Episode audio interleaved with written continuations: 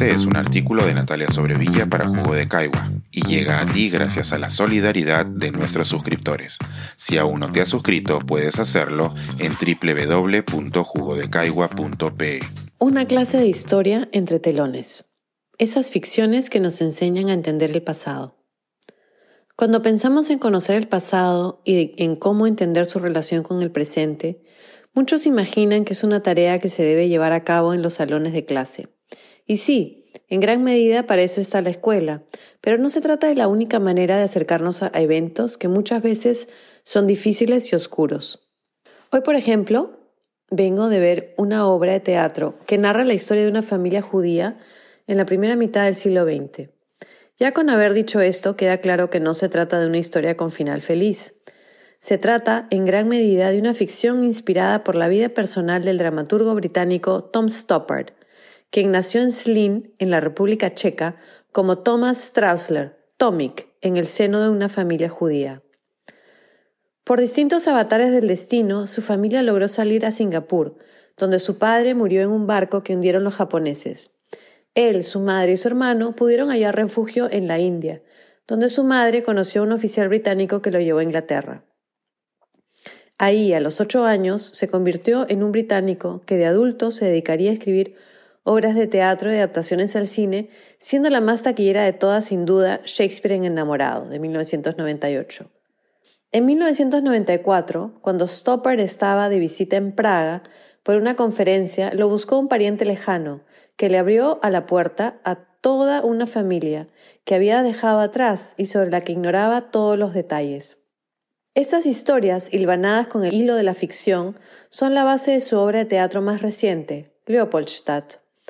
Aunque en ella hay mucho de las historias de su familia, el dramaturgo las ha combinado con una historia de Viena y con la fuerza narrativa de lo que le sucede a una sola familia en poco más de 50 años, con lo cual ilustra la historia de una ciudad, un país y una diáspora.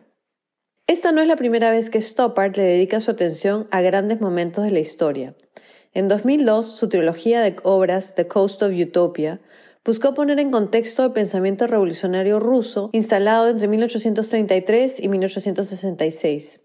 Se trata de una maratón de tres obras de tres horas cada una, El viaje, El naufragio y El salvataje. Hace varios años tuve la oportunidad de ver una de ellas y quedé fascinada por su capacidad de mostrar ideas tan complejas de manera tan sencilla. Cuando supe que se estrenaba una nueva obra suya y que además se desarrollaba en el barrio de Viena, de donde es mi esposo, decidí que no podía perdérmela y que la debían ver mis hijos. Teníamos boletos para mayo del 2020 y por razones por todos conocidas, recién pudimos apreciarla más de un año más tarde. Cuando tomamos nuestros asientos, mi hijo menor de 14 me preguntó cómo había sido la historia de los judíos en Viena, y le propuse posponer la conversación por tres horas, que es lo que dura la obra. Cuando el telón bajó, me dijo, me queda todo claro, he entendido más sobre la historia de los judíos en Viena de lo que me podía imaginar. Esto es precisamente lo que Stoppard hace magistralmente con su obra.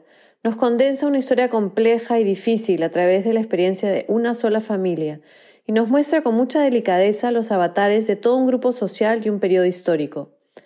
Este tipo de magia que la ficción puede hacer para llevar la historia a un público más amplio.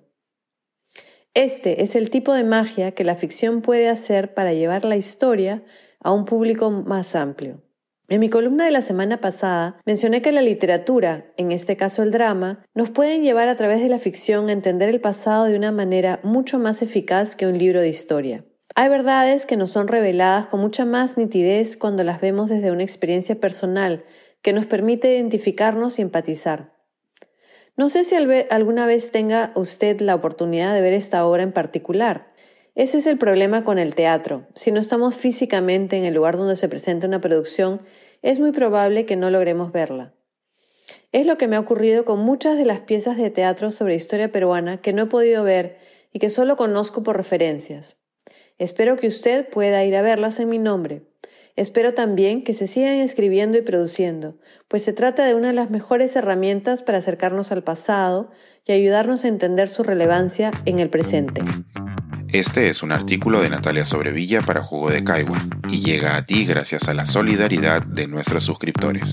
Si aún no te has suscrito, puedes hacerlo en www.jugodecaigua.pe.